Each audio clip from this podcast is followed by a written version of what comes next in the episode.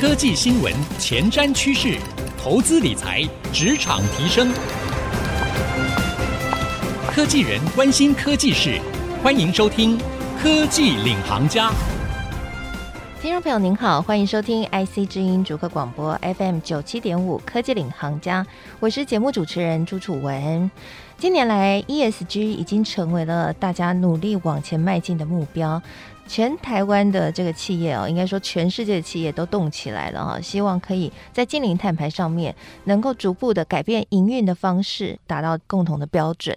但是在所有的企业都努力的将自己的营运往 ESG 这一块迈进的同时，你有想过，如果这个标准评判不一的时候，或者是造假出现的时候，是不是会有真假 ESG 的问题呢？今年五月二十三号的时候，美国证交会就因为假 ESG 对于纽约美隆银行投顾部门开罚，而且呢，后来就更新了两大规范啊，要求说这个以 ESG 命名的基金必须要真的是真材实料。其实从这个事件呢，就反映出来说，其实中间还是有很多模糊的灰色地带。毕竟这是一个新的趋势，评判的标准如何，以及运作方式如何，怎么样有公信力，这仍然是一个挑战。今天呢，我们要跟大家来聊聊，其实这个挑战呢，运用新的科技，或许就可以很从容的来解决。什么样的新科技呢？其实就是区块链。到底区块链跟 ESG 有什么样的关系呢？这又会成为一个什么样的新趋势呢？今天我们在节目当中为各位邀请到的是微生活 NFT Board 共同创办人，同时也是台湾区块链爱好者协会常务监事。台北方舟区块链创新基地的总监哦，那过去呢也在商业发展研究院担任研究员，行政院科技汇报办公室担任副研究员。我们邀请到的是张荣章创办人来到我们的节目当中，荣章你好，楚文好，各位听众朋友大家好。好，我想 ESG 这个话题最近真的很热啦。其实看到杂志上面将假面 ESG 变成了封面报道，蛮意外的，因为才突然发现到说原来。往 ESG 看起来是一个很伟大的航道理想哈，但是中间呢，到底怎么样是真，如何是假？其实如果企业没有在这个部分去取得公信力，可能最后努力会泡汤，对 不对？所以还是会有这样的一个问题哦。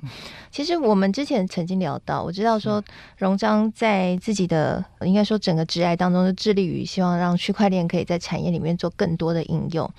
那其实区块链。就可以在这个方面来解决问题，对不对？是对，所以，我们今天节目要好好聊聊这一块。但是，我想我们在节目的一开始，先来跟听众朋友来聊一聊，因为有些听众朋友到现在可能还是不知道区块链到底是什么，啊，虚拟货币是什么。然后，最近爆红的 NFT，虽然最近这个市场又淡化下来了，但是。当中到底有什么关系？为什么有人说我们就是因为靠这个可以进到元宇宙时代？到底发生什么事情？荣章可以在节目一开始先跟我们听众朋友稍微科普一下。好，谢谢楚文哈。我们比较熟知的就是我们的物理世界嘛哈。对。那在我们这个物理世界，我们是透过眼耳鼻舌身这五感哈去感知这个世界。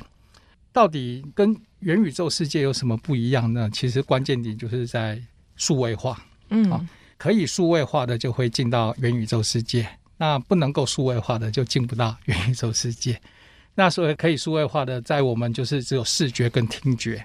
我们视觉、听觉可以透过数位化进到这个元宇宙。就以前写在纸上，现在就写在 Word 档上，Word 档就进到元宇宙，类似这样的概念。没错，就好像过去视觉的载体是什么呢？是纸张，是画布。嗯、数位化以后呢，它的载体就变成了 Word 档。JPG 图档，对，那听觉的载体也是啊。过去是黑胶，是卡带哦，你必须要透过黑胶卡带的买卖，你才能够听到这个声音啊。和 CD 啦，哦，那听起来比较年轻。CD，CD，卡带是那个 analog 的讯号，不是数位化的。CD 已经是数位化了，哦，CD 已经数位化，对，CD 已经是数位化。哦，又学到一课。对，嗯，那数位化以后就 CD 和 MP 三嗯，因为这种数位化的东西呢，它是零跟一组成的嘛。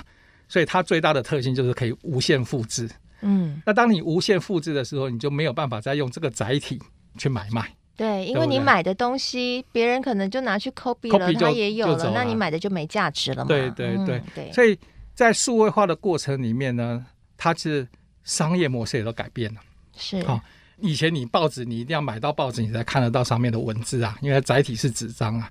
现在不是啊，现在你如果是 Word 档的话，你 copy paste 就出去了，就没办法再买卖这个 Word 档啊。那怎么办呢？他就改成订阅制。我公司你要订阅我才给你看呢、啊，对不对？所以电子报你要订阅，听也是一样啊。那个 MP 三你到处 copy 都不用钱啊，干脆给你们免费听好了。我开一场演唱会就把钱全部赚回来。嗯，因为演唱会我售票是限量的。对、哦，所以它整个形态是改变的。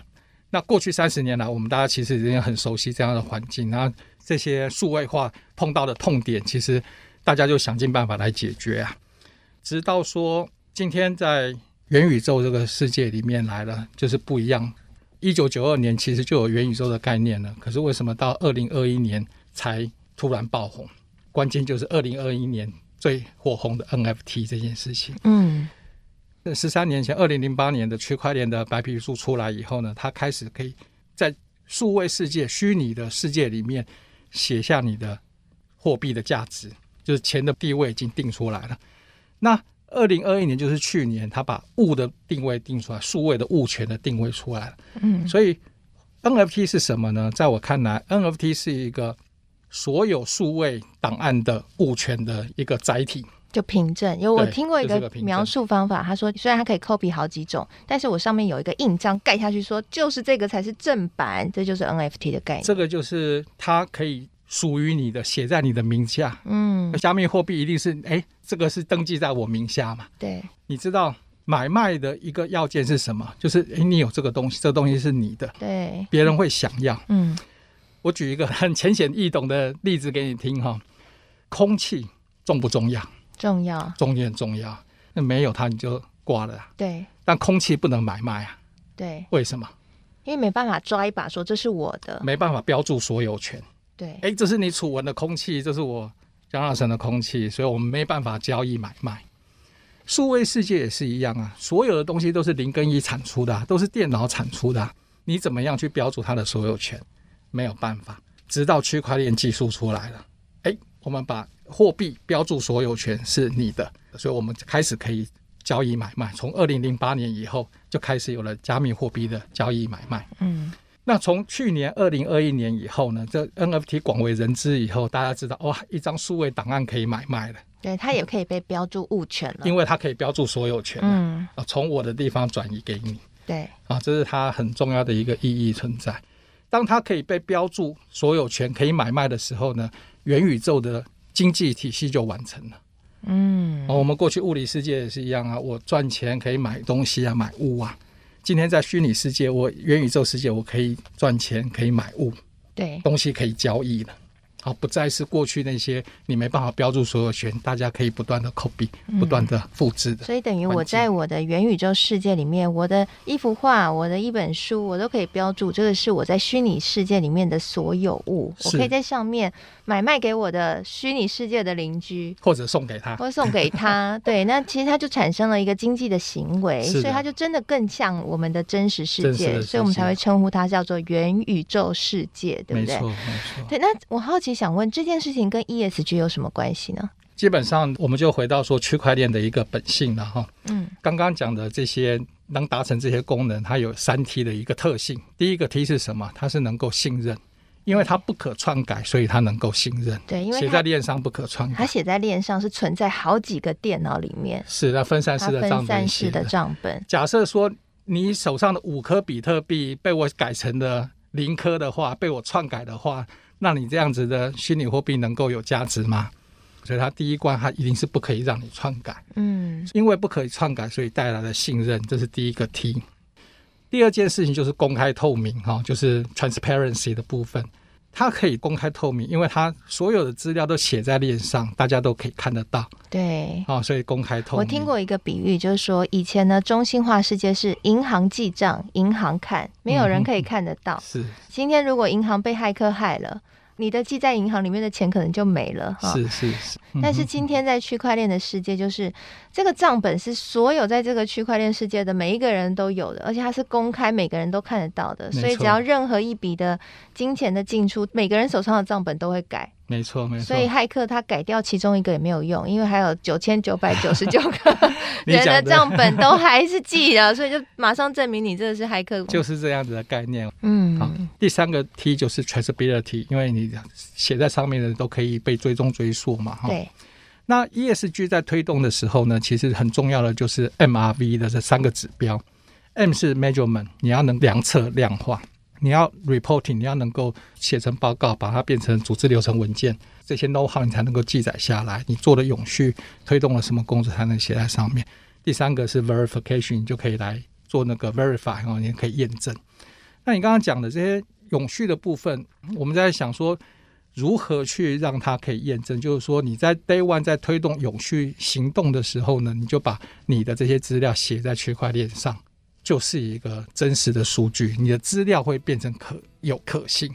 嗯，对。好，所以呢，刚刚荣章跟我们分享了，其实呢，区块链可以帮助 ESG 一个很大的地方呢，简单来说就是担任 ESG 的资料库哦，因为它公开透明，而且是不可篡改的，所以呢，它显得更加的有可信度。那这件事情到底要怎么执行呢？执行上会有困难吗？那这个趋势又是什么呢？休息一下，广告回来，我们邀请荣章继续来跟我们分享。邀请您待会继续收听《科技领航家》。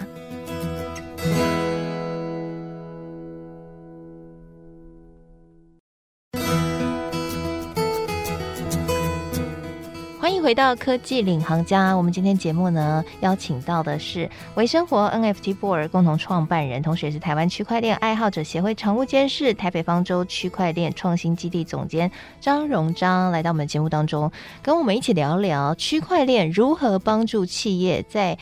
完成 ESG 的这件事情上面显得更轻松，而且区块链到底如何打造企业的 ESG 的永续价值哦？那刚刚我们在上半集节目的时候，简单的帮大家科普了一下区块链到底是什么，为什么 NFT 很红，那以及呢，区块链为什么可以帮助企业来打造 ESG 的永续价值？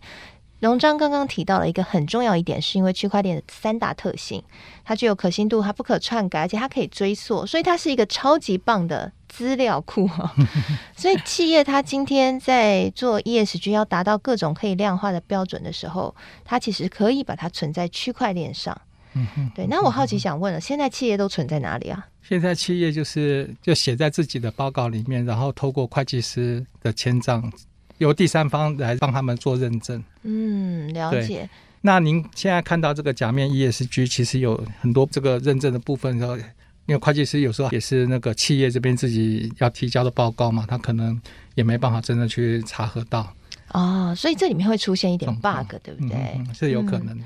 嗯，或者是说，这个存在的资料有可能会有被篡改的问题。嗯是，所以这会变成是现在 ESG 上面发展的一个阻碍。这就是为什么我们希望能够推动发起一个去中心化的永续发展的联盟。就像我们的简大使在我们发起会议上面，他说，其实永续这些概念呢，一开始也只是是一个模糊的概念。嗯，那它慢慢的、慢慢的发展，就开始有了 guideline 出来。有了 guideline 出来以后，接下来就有了一些目标，比如说 SDGs 的一些永续发展的目标，慢慢有这些目标出来。有了这些目标出来以后，慢慢的还会再演化。比如说，未来就要立法，像美国啊，这些都已经有在 announce 说啊，它二零二四年要加征碳关税嘛。那这种是不断的持续优化的过程，绝对不是某一家公司出来说，哎，告诉大家我定个标准，大家就按照这样来走，是很难的。因为全世界这么多国家，每个国家的环境都不一样，如何去定这个标准？所以我们才是倡议说，我们应该是从去中心化的方式来做哦，就是说。每个国家可以开始做，你提出你的算式多少，你的方式是怎么样？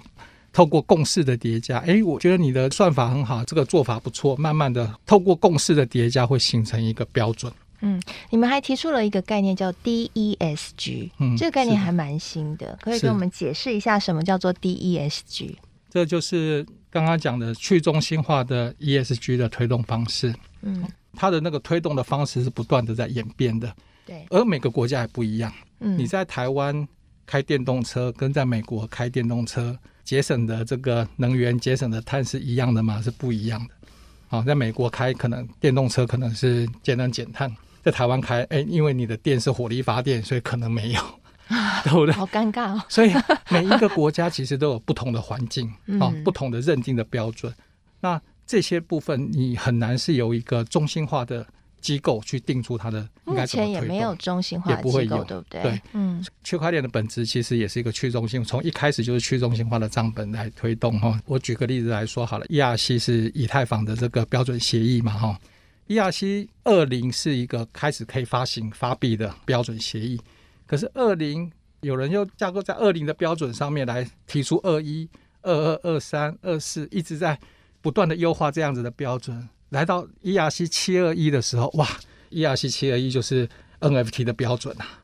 哦，所以它是大家一起共同开发、共同演进的。是的，看在前人的努力基础上面，我还提出我优化的方式，然后给大家公诸于世给大家看。嗯，这是不是 Web 三点零跟 Web 二点零思考模式的不同？是不一样的地方。是的，是的。那我们认为说，你在推动 ESG 也是应该用这样子的方式，用 Web 三点零的方式。对，嗯，那你提出了这个构想，比如说我提出第一阶段，先把你的资料先把它上链，以后变成资料可信以后，我们可以来邀请，比如说学研单位来计算，比如说你种了一百棵树，一年下来九十棵活着，那这九十棵里面到底是什么样树种，什么气候？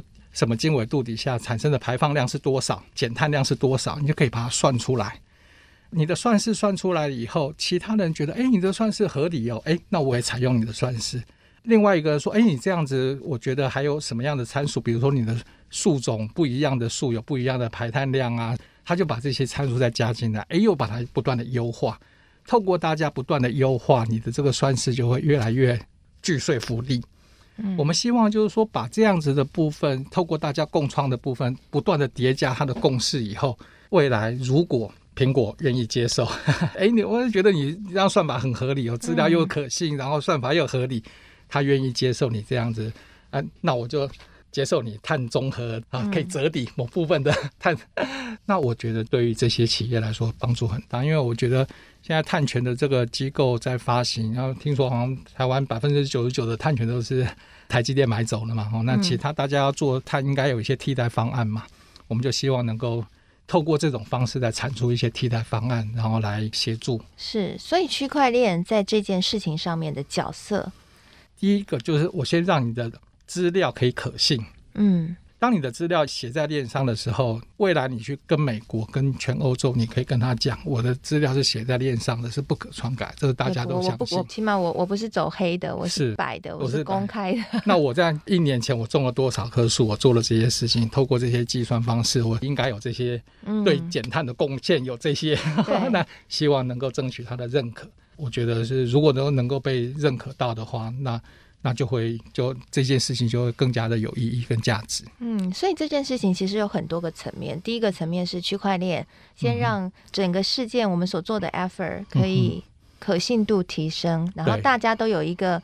参与的一个共同的共识和基础，就是大家每个人都存在链上，啊，我们都公开透明，都看得到你做了哪些努力，然后我们都认可这些，嗯、然后我们一起成长，然后一起去叠加这个算式，对对对，然后希望在未来的某一天，可能我们这样的一些努力，真的可以获得国际大厂或是一些国际，可能到最后会出现一个对权威机构，他会可以认可我们这样的算式。但是他为什么要认可你呢？他的基准在哪里呢？在于你已经取得了大多数人的。共识是经过大家不断的叠加，他的共识上来的时候，他觉得他也无可反驳。嗯，好，其实台湾是科技岛，有全世界非常重要的科技的供应链，或者说整个半导体的供应链都在台湾。嗯哼嗯哼，其实台湾在影响力上面也是很不可忽视的。是，所以如果说我们能够全岛一起努力的话，其实这个也是一个蛮。有趣可以往前迈进的，没有错。一个就像我九年前，我的带我小孩去种了一棵树啊，哎，我今天只有在脸书上面可以看到九年前跳出来说，哎，小朋友去种树。可是我就在想啊，我那时候种的树，这个事情如果是写在链上的话呢，就是一个资料可信啊。就那我这九年下来，我这棵树持续的观测它到底长得怎么样，我持续的照顾它，然后减了多少碳。如果可以把它量化出来的话，就可以写成一份报告，就是会变成有那个价值，有记录就有价值。可是你如果没有记录的话呢，那你也最后是提不出来你的佐证。人家说哎，你减了多少他，你要提佐证啊，你提不出佐证来。你说我存在 FB 上，可能那时候 FB 已经 那你存在 FB 那比较不容易取信大家，因为 FB 它你可能会中心化的话，它可以改，而且你自己也可以修改，类似这样。所以你现在你可能不知道你这些。资讯写在链上有什么价值？但是你先把它记录在链上。其实就多做一步而已。就平常我们存在自己的资料库，或是存在自己的平台，我们现在多做一步，把它存在链上，就这么简单一步，可能会让未来更省事。没错，没错，可能会让未来你写上去的东西变成一个可以计算的基础。嗯，就好像前两年吧，那个特斯拉因为它的电动车减碳呢，因为它可以量化，可以计算，它可以透过。卫星定位，然后你跑了多少公里，它可以算出来你的油耗多少。对，那这些是变成你的主管机关认可，它是你这个信用凭证嘛？你有一个信用凭证在那个地方。那这些没有达到，它油耗还是很多的这些车子，它就需要去跟你购买这些油耗的凭证，拿你的亏 r 去补他们的，那它就一个意外的收入。是对，好，非常谢谢荣章今天来到我们节目当中，带给我们这样的一个新的思考哦。其实确实，在全球企业都在努力往达到净零碳排、往 ESG 这样的改革的路上迈进的时候，其实有时候多做一件事情，多做一步，可能只是单纯把资料上链，在未来可能就可以凝聚成一个更不一样的能量哦。我想这是我们台湾的企业可以特别去思考的一个部分。怎么样去让区块链可以在 ESG 的路途上面成为一个很大的帮手，甚至是一个很重要的工具？甚至是一个增加竞争力的武器，我觉得对于台湾企业来说，真的是一个可以值得思考的课题。而这可能，其实国外的企业应该也在思考这个课题了哈。所以在未来也可能会成为一个新的不可忽视的力量哈，提供给大家参考。非常谢谢荣章今天来到节目当中跟我们的分享。好的，谢谢楚文，谢谢大家，也谢谢所有听众朋友收听。而在节目播出之后呢，我也会将荣章精彩的分享和我的新的感想写成一篇采访笔记，放在。在我的脸书粉丝团搜寻财经主播主持人朱楚文就可以看得到了。谢谢您收听，希望这一集节目对您有所帮助。我是楚文，我们下次再会喽，拜拜。